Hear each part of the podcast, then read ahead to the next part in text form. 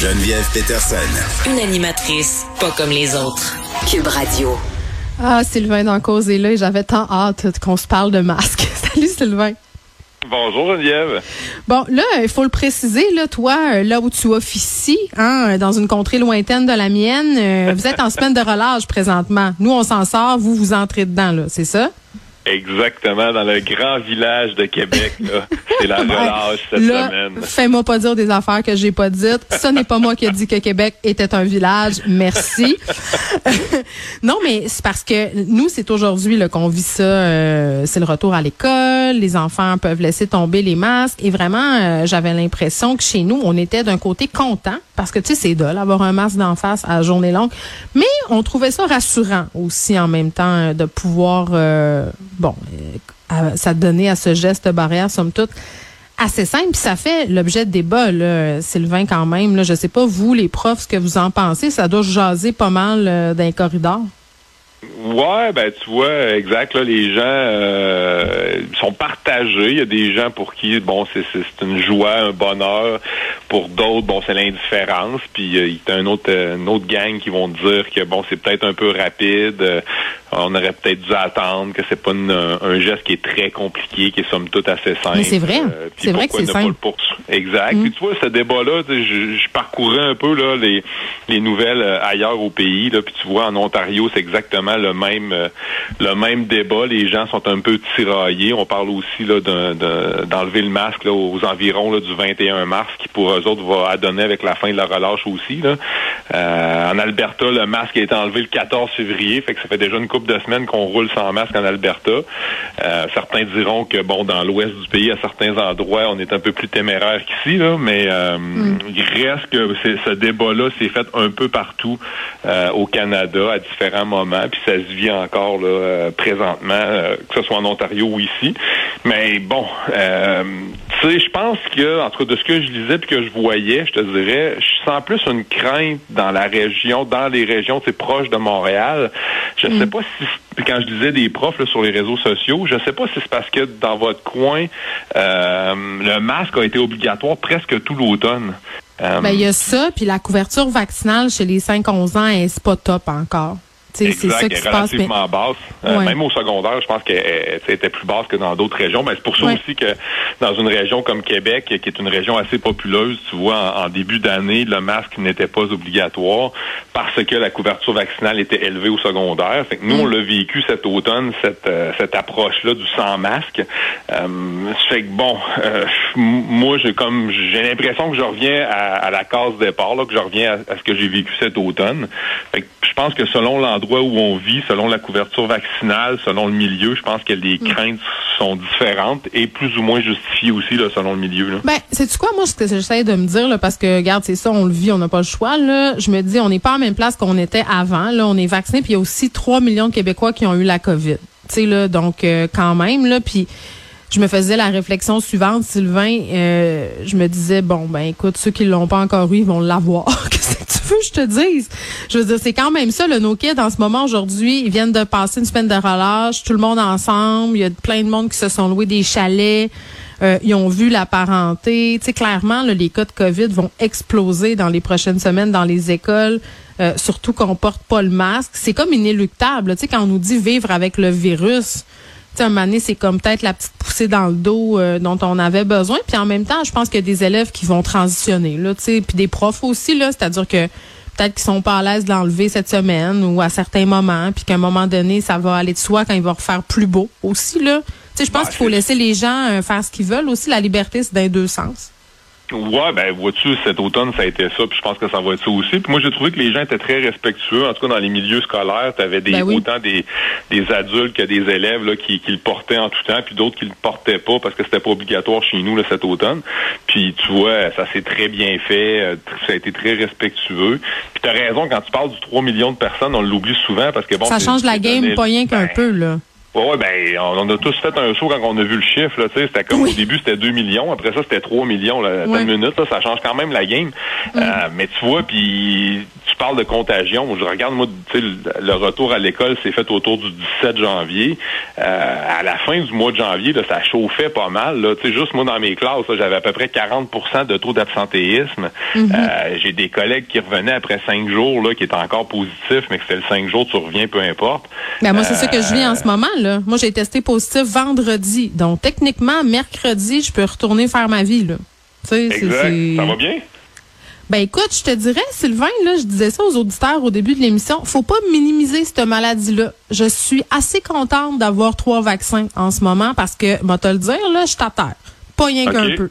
Non, non, c'est quand même euh, assez laborieux, mais tu sais, en même temps, pour être super honnête, je me dis, c'est comme une grosse grippe. Tu sais, puis je dis pas que la COVID, c'est la grippe, là, mais je comparais mes symptômes, puis encore là, c'est un échantillonnage, c'est juste moi, là. Mais, tu sais, je me dis, est-ce qu'on arrête tous de vivre pour ça quand on est triplement vacciné? Puis, tu sais, si tu as une grippe, tu restes une semaine chez vous de toute façon parce que t'es pas capable de travailler. C'est un peu la même affaire, là. Tu sais, dans l'optique, vivre avec le virus, mais j'arrête pas de penser aux gens qui ont pas leur vaccination à jour ou qui sont réticents. Puis je me dis, aïe, si moi je suis malade comme ça, en ayant trois doses, tu sais, je comprends qu'on soit un peu sur le break au niveau du gouvernement à tout rouvrir puis tout ça parce que, écoute, là, euh, ça, ça va très, très vite, les symptômes. Pour vrai, je me pensais bonne au début. Je me disais, ah, ça va être correct, Jen. C'est bien, juste un petit rhume, mais la fatigue est assez phénoménale. Puis ça, je sais que c'est un symptôme qui, qui est assez répandu. Puis, tu, tu me fais penser, nous, on est en garde partagée. Tu toi, tu le vois que tes élèves, là, tu sais, ce cinq jours-là, il peut rouler longtemps, là dans famille. Tu peux te ramasser un mois, un mois et demi à faire euh, le ping-pong de la COVID. Ça, c'est vraiment dole, pour vrai. Oui, il y a des familles où est-ce que ça s'est étiré, il y a plusieurs enfants dans la famille, puis ils l'ont chacun eu, chacun le ah tour, puis des fois, ben, ils l'avaient pas, mais là, c'était, ben là, mon frère ou ma soeur est positif, mhm. donc je dois rester à la maison. Ben, c'est ça. Euh, nous, c'est ça, regarde, check bien. La première semaine, isolement, personne l'avait chez nous, mais l'autre bar, il l'avait. Donc, on reste cinq jours isolés. Après ça, deuxième semaine, je commence à avoir des symptômes. Je m'isole et écoute, j'ai été malade de mardi à vendredi et j'ai testé négatif tous les jours. Mhm. Puis vendredi, j'ai eu un résultat positif. Donc, tu sais, il y a quand même une certaine part de tout ça qui est comme un peu incompréhensible. Là. Puis il n'y a pas de pattern, il n'y a comme pas de logique. Tu sais, c'est chacun c'est différent. Là. Fait que ça, à un moment donné, tu es dans le T'es comme d'un vortex de COVID. Là, j'ai hâte de retourner au studio, pour être oh, honnête. ouais, ben, je, te comprends tout à fait. je vois des collègues qui l'ont eu. Là, on parle d'adultes qui ont été vaccinés aussi. Puis c'est très variable d'un individu à l'autre. J'ai des collègues qui ont continué à enseigner de la maison, qui étaient capables de, de, de continuer à donner des cours, mais à distance.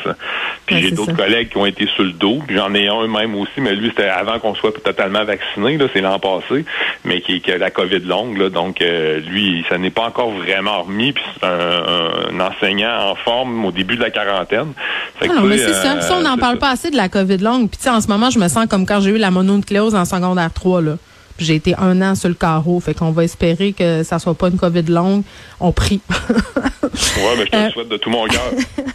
bon, fait qu'on on va vivre ça, le sans masque, puis on va voir euh, les effets que ça va donner dans quelques semaines. Bon, peut-être un peu un avant-goût chez nous avant vous. Là. Vous êtes de retour. Euh, le 14. Puis je voulais absolument qu'on se parle euh, d'une belle histoire. Tu me l'avais envoyée la semaine passée. Souvent, bon, tu sais, on parle tantôt, j'étais là, c'est la pandémie, c'est la guerre, c'est la crise climatique. Mais il y a des étudiants qui sont comme quand même assez hot, qui font des projets le fun. Pareil, euh, tu me parles d'un projet d'un prof de CR. Ouais, tu sais, que culture religieuse, c'est euh, Pierre-Louis Gosselin-Lavoie, un, un, sympathique personnage que je connais très bien, puis qui était dans ma dans mon centre de service scolaire l'an passé, qui a déménagé là, cette année, mais qui est dans un autre centre de service scolaire.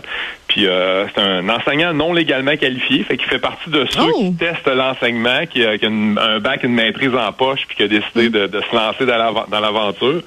Euh, il a fait, ce projet-là l'an passé, puis il l'a reconduit cette année. C'est un beau euh, projet qui s'appelle Il y a au moins ça de beau.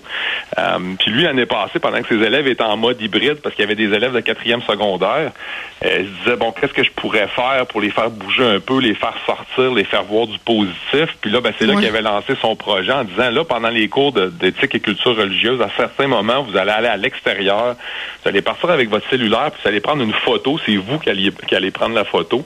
Puis à partir de cette photo-là, vous allez m'écrire un texte, vous allez me dire, qu'est-ce que vous trouvez beau dans ce que vous avez pris en photo, qu'est-ce qui vient vous chercher dans cette photo-là. Puis ça a donné lieu à des super textes et des super photos. Euh, puis les élèves vont dans des dans des endroits des fois qu'ils soupçonnent pas, euh, qui vont euh, réfléchir sur eux-mêmes, qui vont se questionner, puis mm. ça va donner des, des textes puis des photos qui sont hyper ah, ben, intéressantes. On a des photos de l'extérieur, mais moi, j'ai été vraiment touchée par l'histoire de Camille Drouin, qui est une étudiante en secondaire 5. Puis, tu sais, je fais un petit peu de mise en contexte, Sylvain, parce que nos auditeurs peuvent pas voir la photo en question, mais on voit une jeune fille euh, dehors devant une grange dans la neige euh, qui a l'air vraiment tout épanouie puis toute heureuse. Puis elle dit, ah, tu sais, ça m'a pris du temps avant de me dire euh, est-ce que je pose cette photo-là ou pas? Parce que le sujet c'est moi puis pourquoi je me suis choisie comme thème. Elle dit sur la photo on voit pas que je suis tombée dans dans la drogue, j'ai fait une dépression, un burn-out, j'étais anxieuse, j'ai plus d'heures de thérapie que de cheveux, mais là je vais bien. J'ai gagné ma guerre dans ma tête. J'ai trouvé ça tellement extraordinaire là. Ouais, c'était vraiment un texte touchant celui-là. Euh, tu sais, quand des élèves, comme prof, quand des élèves s'ouvrent à toi comme ça, parce que tu sais, au départ, tu fais confiance à ton enseignant dans le sens où ce texte-là, tu le remets à ton enseignant, tu sais, avec la photo, puis tu dis, je vais parler de moi, je vais parler de mm. qui je suis, puis je vais me prendre en photo, puis dans ce que je trouve beau, c'est moi-même, tu sais, puis de l'amener mm. de cette façon-là qui, qui, est hyper touchante. Puis après ça, d'accepter aussi de partager tout ça euh, dans le journal, parce qu'après ça, la, jeune fille a accepté que son texte soit publié, tu sais, fait que ça, c'est des, je trouve que c'est des belles choses, c'est des beaux moments. Puis comme prof, mais tu sais, c'est ce qui fait que euh, tu sais quand tu as des souvenirs de ton année scolaire, puis que bon, il y a des points, des points négatifs, il y a des points positifs, mais ça c'est des beaux points. Puis j'en parle souvent avec des enseignants en anglais ou en français, tu sais, qui font écrire leurs élèves. Puis il y a souvent des des choses qui sont euh, hyper intéressantes. Puis tu sais, l'écriture, tu vois que c'est un mode de communication ben qui te permet d'aller plus loin là dans dans, dans ce que tu sais. On dirait que, puis je suis assez d'accord avec toi, là, moi je, je tripais bien gros sur les profs qui nous faisaient écrire, mais on dirait que parce que les jeunes communiquent beaucoup par texto aussi, l'écriture c'est comme un médium qui leur est davantage accessible, en ce sens où ils sont habitués de partager par texto, de se confier par texto, donc ça leur vient peut-être plus facilement. Je me faisais cette réflexion. C'est intéressante. Sais-tu, je me, je me suis jamais posé cette question. Non, mais c'est pourquoi? Non, mais c'est parce qu'à un moment donné, j'ai fait un reportage sur tel jeune, OK? Puis je suis allée euh, toute une soirée dans leur centre d'appel, puis ils m'expliquaient comment, euh, bon, ils organisaient leurs affaires, puis qui était appelé à intervenir, puis le type d'appel et tout. Puis la, la dame qui s'occupait de moi finalement pendant ma soirée m'expliquait que depuis qu'ils avaient mis en place la, le truc par texto, Mm elle, pouvait faire dans certains cas des interventions beaucoup plus efficaces parce que non seulement ça fait pas de bruit, c'est-à-dire tu un jeune qui peut texter tel jeune même à côté de ses parents là, puis dire je vais pas bien, puis ta ta ta, puis bon euh, dans des cas où la confidentialité est remise, c'est bien, mais comme il y a, y a cette barrière d'écran, c'est il se confie plus vite. Sais, un appel qui pouvait prendre trois heures à régler parce que le jeune est, est comme, tu sais, euh, est gêné, euh, a peur d'être jugé, mais par texto, ça va peut-être en prendre une. C'est ce qu'elle me disait. Donc, c'est pour ça que j'ai pensé à ça. Je me disais, c'est peut-être un, un médium qui est plus facile pour les jeunes, vu qu'ils textent pas mal. Moi, ton, exemple est vraiment intéressant, là, puis je, je ne connaissais pas cet, euh, cet exemple-là. Fait que je trouve ça hyper intéressant puis hyper pertinent ce que tu apportes mm. là, euh, avec ton exemple. Donc, puis ça me fait penser, puis on, digresse un peu, là, mais souvent, euh, tu sais, je disais à mes enfants, ah, arrêtez de me texter là, pour me dire des affaires. Pourquoi vous me le dites pas en personne? Puis je parlais de ça avec une psy, puis elle m'a dit, mais c'est parce c'est plus facile pour eux autres. Puis c'est peut-être bien parce que peut-être des affaires qu'ils seront pas capables de dire en face, qu'ils vont être capables de dire par texto. Tu sais, fait que c'est le fun d'être là où ils sont, les jeunes, pour pouvoir parler avec eux autres. Je trouve que, en tout cas, il y a quelque chose là. Tu sais, on est toujours en train de démoniser la technologie, là. Mais, non, mais c'est vrai. Moi, la première. Mais ça peut, euh, ça peut avoir du bon.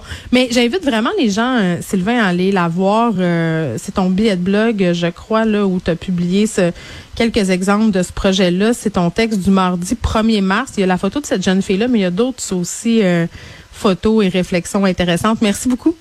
Ça m'a fait plaisir, Geneviève. Bye bye.